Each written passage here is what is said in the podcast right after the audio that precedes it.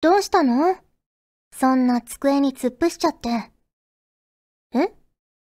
週末一緒に花火大会行く人がいない？ふーん。それはご愁傷様だね。あ、そういえば、私、確か週末は暇なんだよな。ねえ、一緒に見に行かない？ラムネ一本でついて行ってあげる。フューチャーオビット出張版略してチャオビチャオポテー。こんにちは、こんばんは、おはようございます。石原舞です。フューチャーオビット出張版略してチャオビ第170回です。キリがいいです。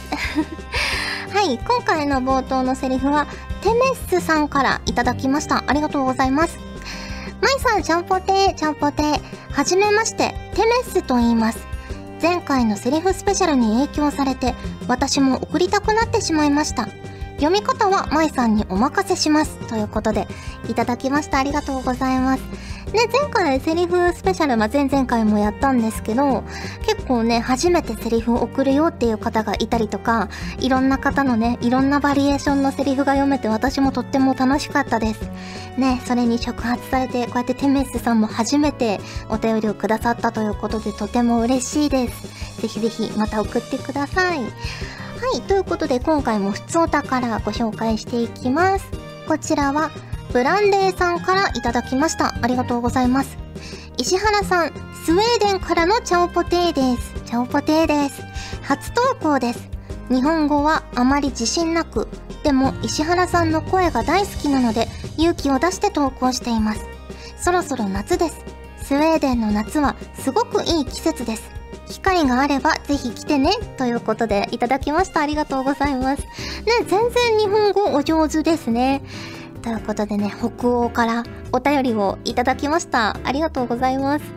ねえ、結構ね、外国の方もたくさん聞いてくださってるみたいなんですけど、北欧の方って珍しいかもしれないですね。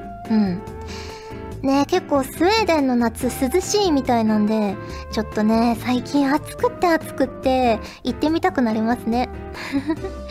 あの、テレビで言ってたんですけど、急に暑くなったじゃないですか。だから、体がね、暑さに慣れるのに3日から1週間かかるんですって。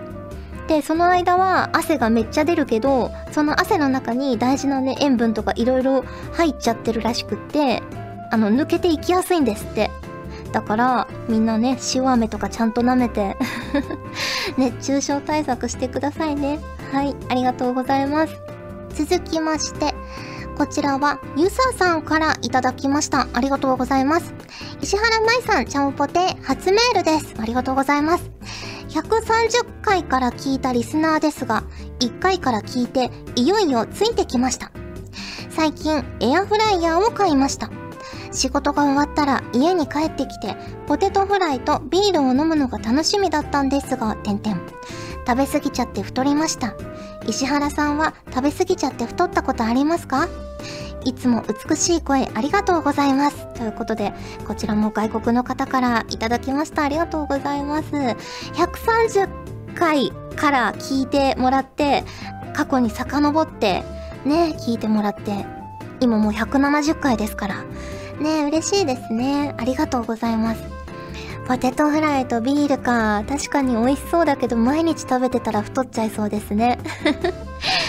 私が食べ過ぎちゃって太ったのは、中学生ぐらいの時におせんべいがめちゃくちゃ好きで、あの6枚ぐらい入った分厚い片焼きのおせんべい、まあ、今でもスーパーとかに売ってるんですけど、あれが大好きで、で、食べ始めると一袋とか半分とか食べちゃってて、やっぱおせんべいってお米だからめちゃくちゃカロリー高いんですよね。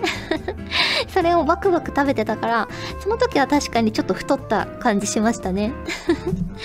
はい、ありがとうございます。続きまして、こちらは MLW さんからいただきました。ありがとうございます。石原さん、ジャンポテー、ジャンポテー。第168回、第169回にわたって放送されたセリフスペシャルお疲れ様でした。一口にセリフといっても、投稿者ごとの個性や世界観があり、こんなの絶対自分では思いつけないだろうなという面白い作品もあってすごく楽しい時間になりました私が送ったセリフも何通か読んでいただけてとても嬉しかったです。また季節の折にでもスペシャル放送やってほしいです。ということでいただきました。ありがとうございます。ねえ今回のね冒頭のセリフもこのセリフスペシャルを聞いて送ってきてくださったということなのでまたぜひやりたいですね。半年に1回とかかな。あんまね頻繁にやってもみんなセリフそんなに 思いつかないかもしれないから。半年に1回とかできたらいいかもしれないですね。はいありがとうございます。ということで普通歌をご紹介しました。今回もホクホクっとお送りします。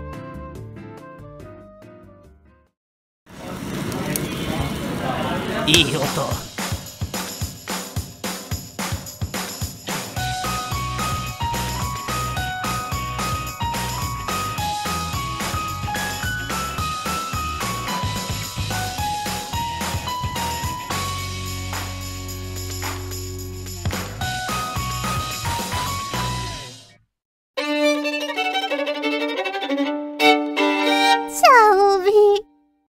じゃがいも川柳。このコーナーはリスナーの皆様からいただいたじゃがいもにまつわる川柳をご紹介するコーナーです。あなたが川柳だと思ったら誰が何と言っても川柳です。ということで新コーナー第1回です。はいやっていきたいと思います。こちらは YM さんからいただきました。ありがとうございます。ホクホクな。じゃがバタも頬張る夏祭り。花火よりじゃがいも食べたい夏祭り。石原さんちゃんぽて夏祭りと言ったらじゃがバターですよね。よね？ということでいただきました。ありがとうございます。じゃがバター美味しいですよね。じゃがバターかフライドポテトかいつもお祭りの時は迷いますね。あの、お花見に行った時は、チャウビでもお話ししたと思うんですけど、じゃがバターを食べて、そのお店は塩辛とか明太子とかマヨネーズとかつけ放題だったので、とっても良かったですね。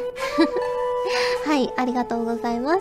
続きまして、こちらは栗まんじゅうさんからいただきました。ありがとうございます。お芋たち、揚げたり蒸して、美味しいね。石原さん、ジャオポテー。とりあえず川柳みたいなのは思いついたのですが、この後どういう文章を書いていけばいいのか思いつかなかったので、今回は、じゃがいもにつけて食べるときには何をつけますか？というのはどうでしょう。私の場合は、変わり種と言っていいのかわかりませんが、一時期、わさびマヨネーズならぬ、わさびケチャップを作って食べていました。わさびの辛さとケチャップの美味しさが一体となって美味しかったという気がします。ということで、いただきました。ありがとうございます。わさびマヨネーズはわかるんですけど、わさびケチャップって初めて聞きました。どんな味なんだろう？酸味と、こう、ツンとくる感じと？ねえ、不思議な味がしそうですけど。でもまあ、方向性的には甘じょっぱいとかではないから、私も食べられるかなという気がします。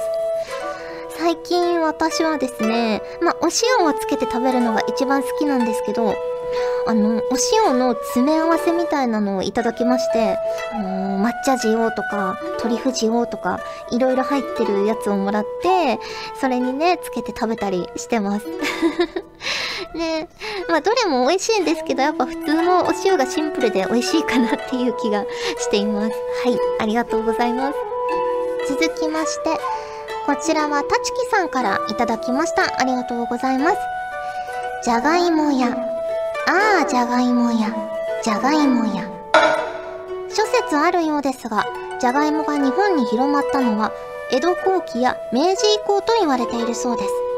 もし、あの松尾芭蕉がじゃがいもを食べていたら、こんな感想を残したかもしれませんね。ただし最近では、芭蕉は松島では句を読んでいないという説の方が広まっているようです。へえ、そうなんですね。あの、松島屋。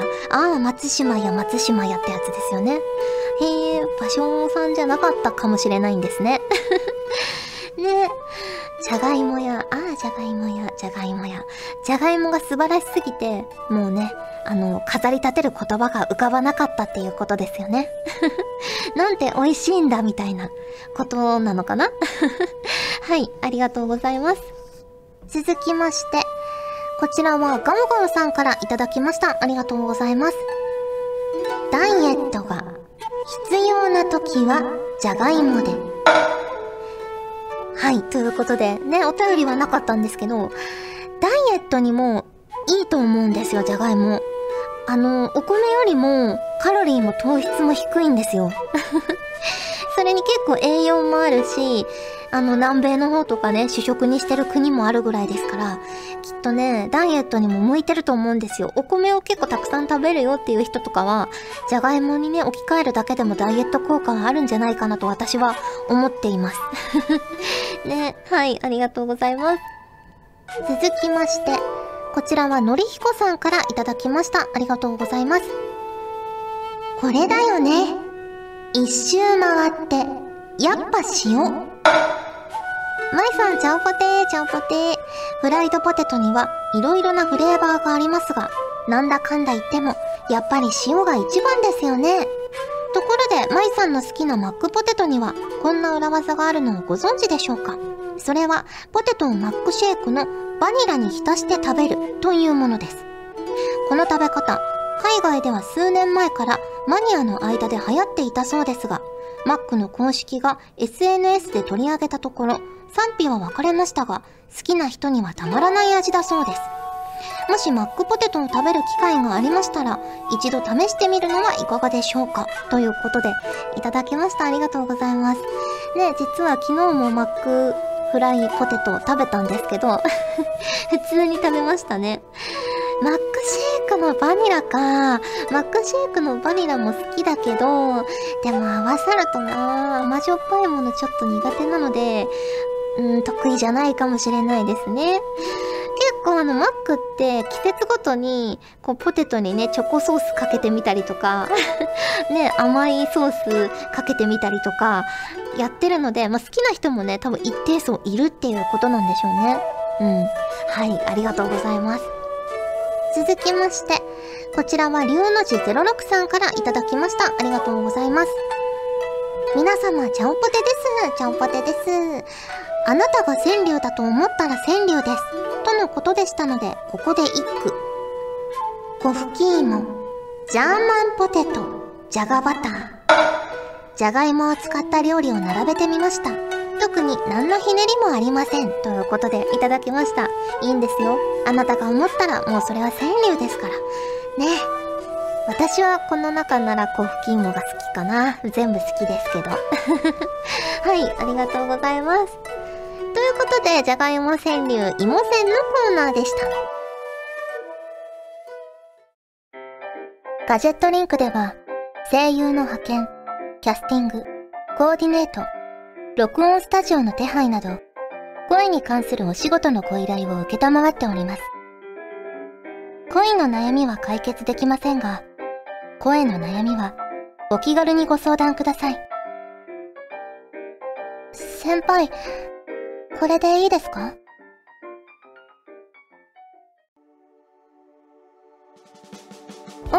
きました。フューチャーオビット出張版。早いものでお別れの時間が近づいてきましたが、ここで、チャオビーラストのコーナー。はい、今回のお題は、りょうさんからいただきました。ありがとうございます。石原さん、ちゃんぽてー、ちゃんぽてー。戦車に乗っているメイクインちゃんと北あかりちゃんを書いてほしいです。ということで、いただきました。ありがとうございます。戦車か、難しいな。ちょっと簡略化して書きますね。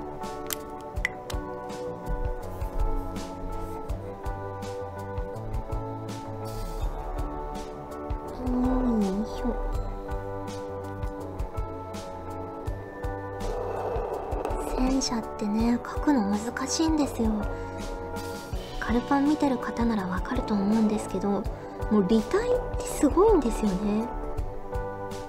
本当にカルパンの劇場版とかまあテレビシリーズもそうですけど見るたびにあの立体の動きに感動しますよね。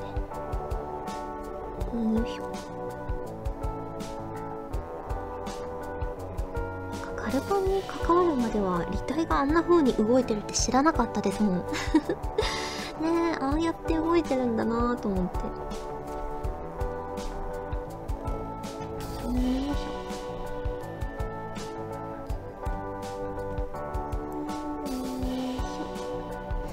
そうちょっと前になりますけど7月10日はねペコさんのお誕生日だったのでオレンジペコさんの今年も Twitter でお祝いさせていただきましたよ。え。ー、あの figma をね持ってたのでここぞとばかりに 出してみました。せっかくなので。でもあの figma すごいんですよ。立たせることもねできるしなんか台座みたいなのがついてて立たせることもできるし座らせることもできるし手のパーツとかも2種類ずつぐらいダージリン様とペコさんとついててティーカップ持たせたりとかこう相づちを打ってる風にしたりとか こうねドヤ顔で格言を言ってるみたいな顔にしたりとか顔もね2種類ぐらいあるんですよ。そう。なので楽しめますねあれは。あの椅子とかも全部セットでついてて後ろの屏風みたいな やつあのテレビシリーズでね他校の観戦というか応援に行った時に持っていったセットみたいなやつ。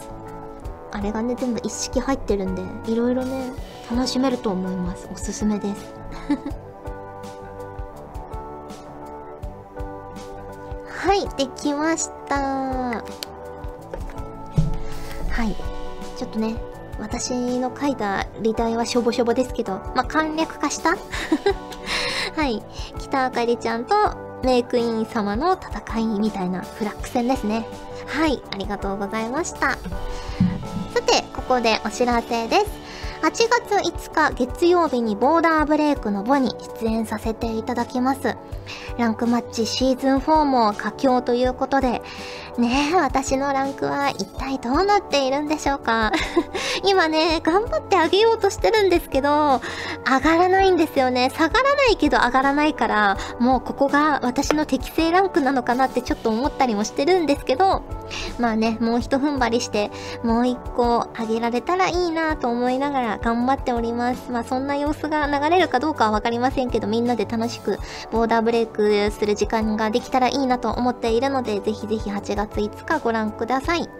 そして、アイリアルライフが10月24日木曜日に発売されます。こちら一条乙女役で出演しております。あの、記憶をね、失ってる女の子が、こう、男の人と出会って 記憶を取り戻すお話になってるんですけど、まあね、ぜひぜひ、その記憶を取り戻す段階みたいなのを楽しんでいただけると嬉しいなと思います。そして、オルタナティブガールズに今年も夏イベントで参加しております、きっとシャークス役です。サメ一家もね、毎年夏の風物詩として登場してるかと思うので、ぜひぜひ皆さんも夏の訪れをオルガルで感じていただければと思います。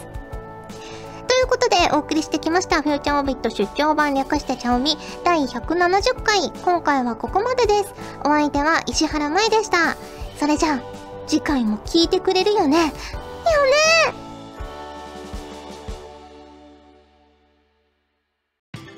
突然ですが提供であいうえお作文いきます。提供の手敵襲だ。総員退避早く逃げろ。提供の「い」命を粗末にするな。必ず生き延びるんだ。提供の「虚」攻撃されただとく覚悟を決めるしかないのか。こうなったら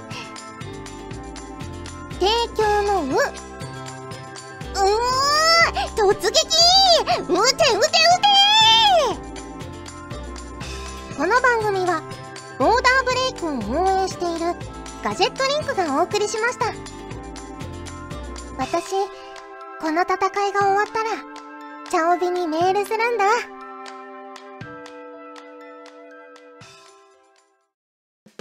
チャオビでは皆さんからのお便りをお待ちしております。各コーナーごとに画面に表示のハッシュタグを必ずつけてくださいね。そして投稿フォームも設置しております。長文や社員の皆様からの投稿お待ちしております。皆さんと一緒に番組を作りたいので思いついたらどんどん送ってください。たくさんのお便りお待ちしております。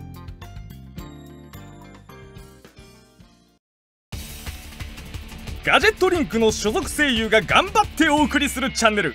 ガジェットリンク TV これからどんどんいろんな番組を配信していく予定なのでぜひチャンネル登録してください。さあみんな登録登録。今すぐ登録を。